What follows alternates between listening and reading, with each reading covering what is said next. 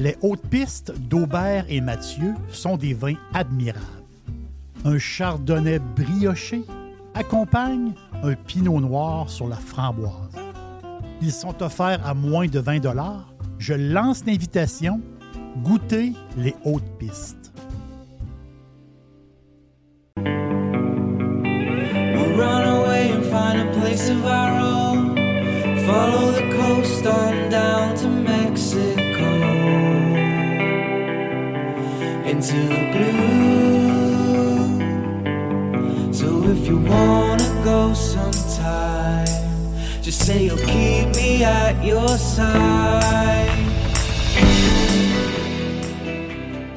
Je vais vous servir un verre de vin blanc. Et euh, je crois que ce verre de blanc-là, vous allez l'adorer. J'en suis convaincu. Je vous raconte une petite histoire. Puis je vous pose une question. Est-ce qu'avoir 100 millions d'années, 100 millions d'années, est-ce que c'est jeune ou c'est vieux? Pour l'espèce humaine, ben nous, on l'a 2 millions d'années, les humains. Mais la préhistoire s'est achevée quand l'homme, l'homme très ancien, a commencé à écrire et a commencé à être organisé environ 3000 ans avant Jésus-Christ. Mais dans l'histoire de la Terre, l'homme, l'homme est très jeune. La Terre a, selon les experts, 4,5 milliards d'années. Donc, revenons au début. Est-ce que 100 millions d'années sur 4,5 milliards d'années, c'est jeune? Oui, c'est jeune. C'est l'âge de la chaîne de mon... les, montagnes magnifiques. on les appelle les Alpes. Les Alpes en Europe. Du point de vue géologique, les Alpes, c'est une chaîne de montagnes très jeune. Si on compare à nos montagnes à nous, les Laurentides, qui ont un milliard d'années. Donc les Alpes, elles, ont 100 millions d'années. Donc c'est une chaîne de montagnes très jeune. On voit comment c'est relatif, les années. Donc les Alpes, c'est le plissement de deux plaques tectoniques, deux plaques tectoniques majeures, l'Afrique et l'Europe. Les deux continents se sont rapprochés et la Terre a plissé. La croûte terrestre a plissé. Et c'est là que ça a donné plein de pics, justement, plein de montagnes euh, tout à fait incroyables. On parle aujourd'hui du fameux mont Cervin on parle de l'aiguille du Midi. On parle de Marmolada. C'est des noms de montagnes des Alpes. Et, bien sûr, vous le savez, la montagne la plus haute, ben, c'est le Mont Blanc, qui est à 4800 mètres d'altitude. Le Mont Blanc qui est de, qui est de toute beauté. Mais ce qui est fascinant de ces montagnes-là, ce qui est fascinant des Alpes, ben, c'est le peuple, le peuple des Alpes, les gens qui y habitent, les gens qui y habitent en montagne et ceux qui y habitent aussi au pied des montagnes. Tous les jours, ils ont un spectacle formidable. Tous les jours, ce panorama tout à fait extraordinaire, qu'on soit en montagne ou au pied des montagnes, le spectacle est incroyable. Les images sont, formidables. Il y a huit pays. On pourrait les appeler les pays alpins, si je peux dire, qui ont accès à ces montagnes-là, qui se partagent ces montagnes-là. Et euh, pour nous autres, amateurs de vin, ben les Alpes, on n'y pense pas, hein, mais les Alpes offrent beaucoup pour les fans de vino comme nous. Les Alpes ben, il y a plein de trésors, on va le dire comme ça. Je prends exemple comme la région de Valais en Suisse. Valais que presque personne connaît, la région de Valais, qui ont des vins, on les appelle les vins des vins incroyables. On parle de Pinot, de Gamay. Donc, c'est des, des Pinots de premier plan, des Gamay de premier plan. Mais on ne les connaît pas pour une chose, c'est que les Suisses les gardent pour eux. À peine 2% des vins de Valais vont à l'extérieur du pays. Donc, c'est aussi, c'est des cépages particuliers en blanc. On a le cépage typique, le Chassella. C'est un cépage typique des Alpes. Et euh, aussi, c'est particulier parce que le Chassella, c'est un raisin qui peut servir de raisin de table et aussi en faire du vin. Donc, les Alpes, il y a il y a plusieurs vins comme ça, il y a plusieurs appellations qui sont euh, assez méconnues. Mais il y a beaucoup, beaucoup de fouillage à faire dans les vins suisses, justement. Puis du côté de la France, moi, je suis friand des vins de Savoie. La Savoie. Et il y a un domaine là-bas qui s'appelle le domaine de l'Idylle. Domaine de l'Idylle de la famille Thiolier, qui euh, c'est incroyable ce qu'ils font comme vin. C'est fou. Euh, je vous recommande justement le Cruet. C-R-U-E-T. Cruet vieille vigne. Un vin blanc phénoménal pour le prix. Un prix d'amis. Un excellent vin blanc. Avec le cépage jacquère. Un cépage typique savoyard. Un cépage qu'on ne voit pas ailleurs qui pousse sur les coteaux ensoleillés et euh, dans une, terre, on dans, dans un terroir d'argile et de calcaire qui a été formé par les éboulis de la montagne. Donc, on est sur, on est sur les amandes, on est sur la pomme. C'est bon, c'est incroyable. Justement, c'est les vins de la famille Thiolier. J'adore, j'adore. Et en Italie, mais l'influence des montagnes, c'est ben, le nord de l'Italie. Tout le nord de l'Italie, ben, c'est les montagnes. On parle du Frioul, on parle du Trentino, Alto Adige, on parle de la Lombardie et la vallée d'Aoste.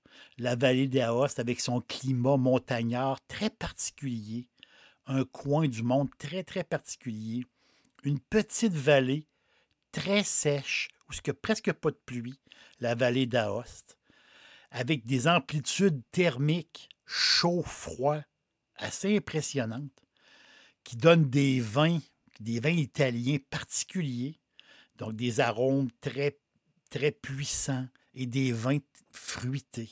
Donc, il y a beaucoup de découvertes à faire justement dans les vins, dans les, dans les régions collées sur les Alpes, où aussi dans les Alpes en tant que telles. Dixili, c'est mon poulet frit préféré. Chez Dixili Charlebourg, vous allez être reçu par une équipe formidable. Le restaurant offre beaucoup d'espace à l'intérieur comme à l'extérieur avec son vaste stationnement.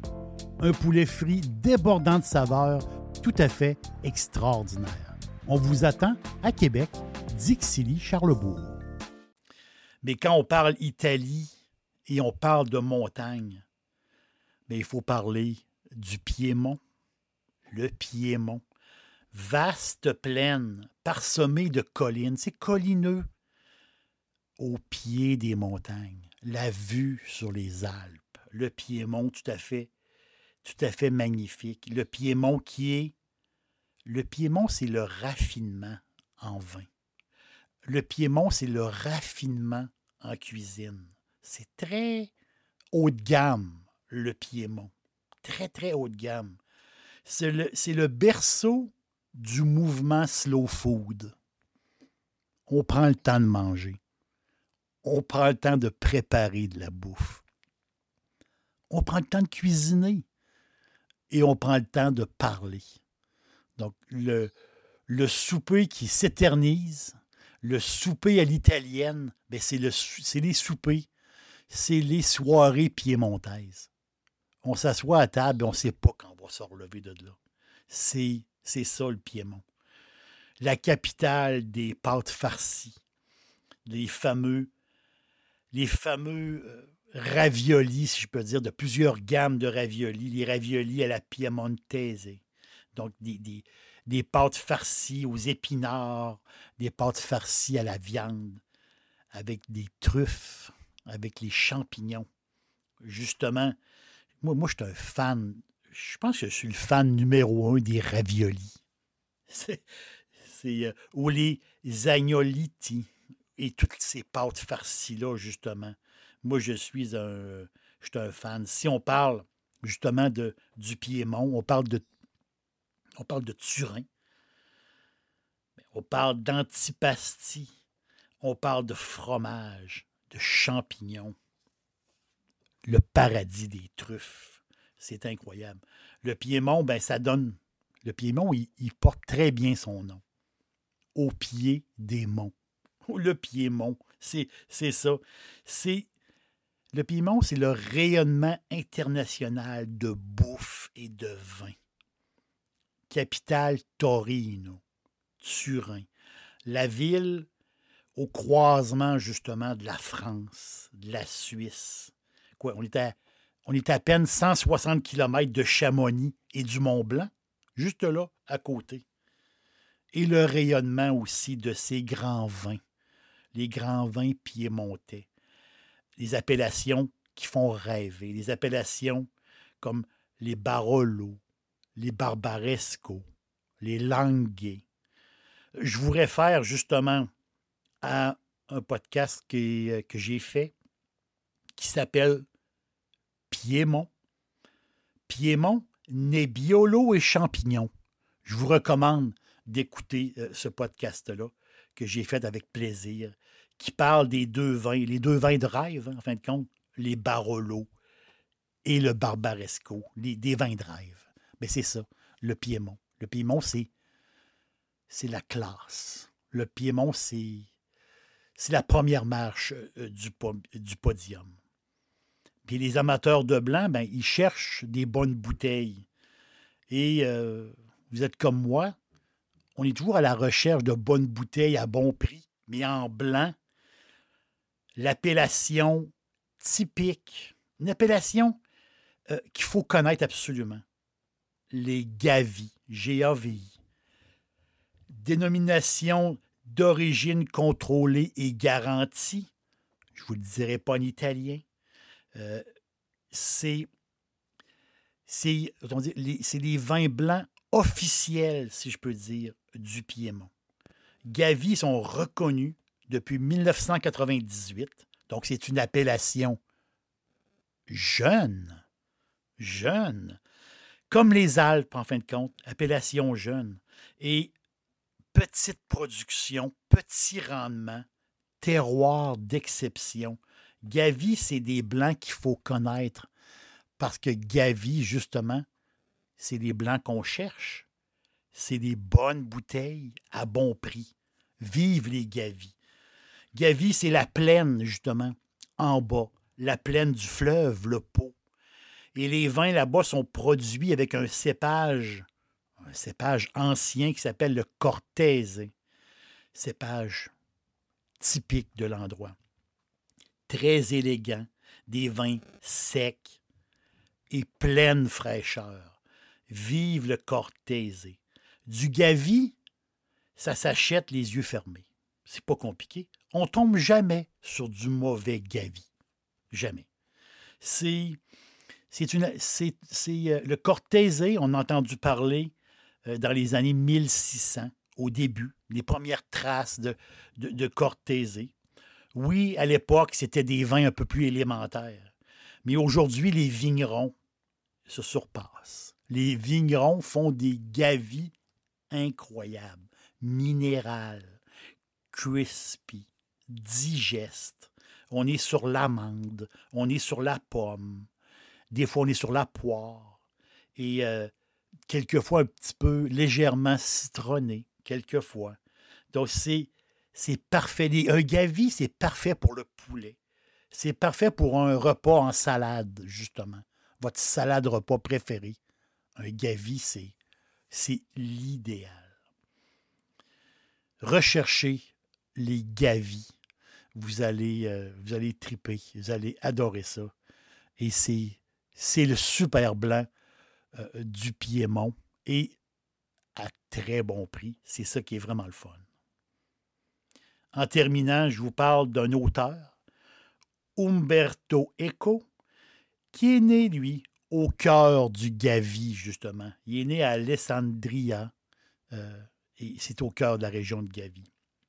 Et est euh, qui a écrit des best-sellers. Tout le, monde, le connaît aussi. Le nom de la rose, Le pendule de Foucault et plusieurs autres œuvres. Grands écrivains, grand écrivain. Et euh, il écrit une phrase que que j'aime beaucoup. Vraiment. Et cette phrase-là, elle fait réfléchir aussi.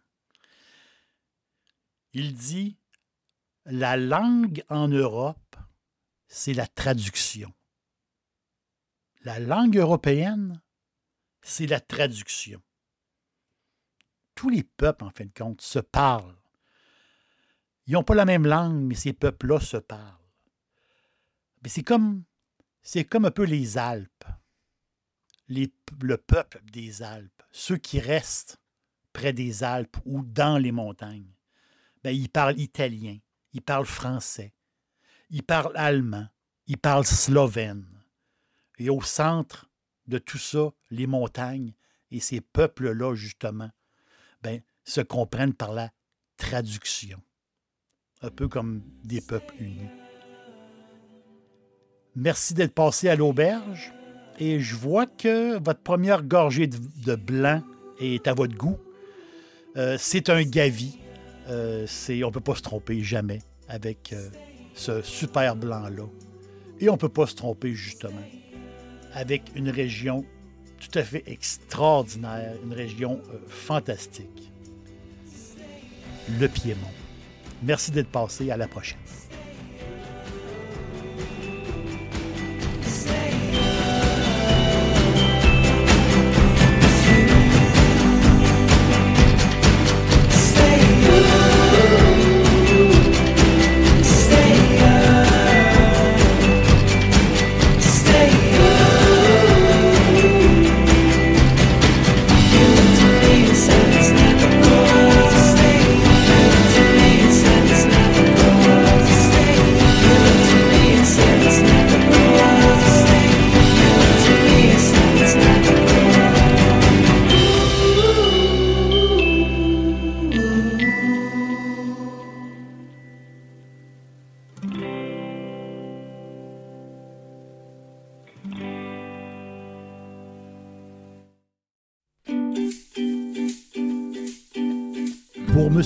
Au quotidien, cherchez Jerry l'aubergiste sur Facebook, Instagram, X et TikTok et bien sûr sur jerrylaubergiste.com.